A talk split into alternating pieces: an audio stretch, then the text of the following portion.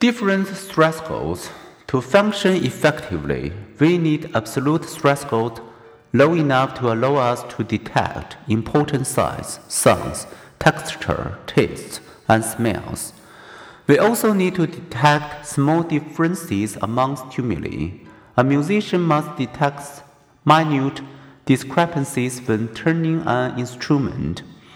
Parents must detect the sound of their own child's voice amid other children's voices.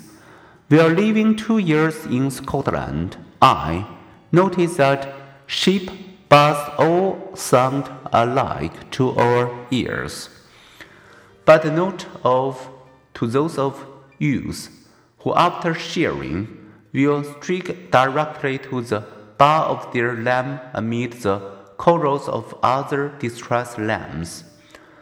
The difference threshold is the minimum difference a person can detect between any two stimuli half the time. That difference threshold increases with the size of the stimulus.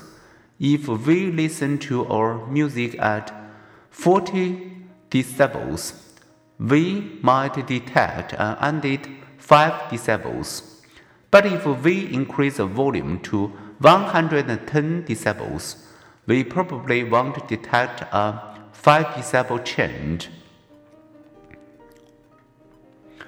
In the late 1800s, Ernst Weber noted something so simple and so widely applicable that we still refer it as Weber's law.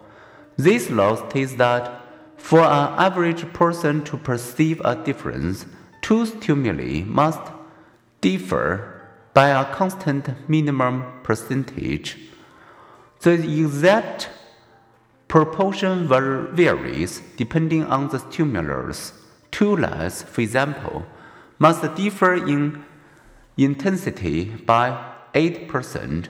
Two objects must differ in weight by 2%, and two tones must differ in frequency by only 0.3%.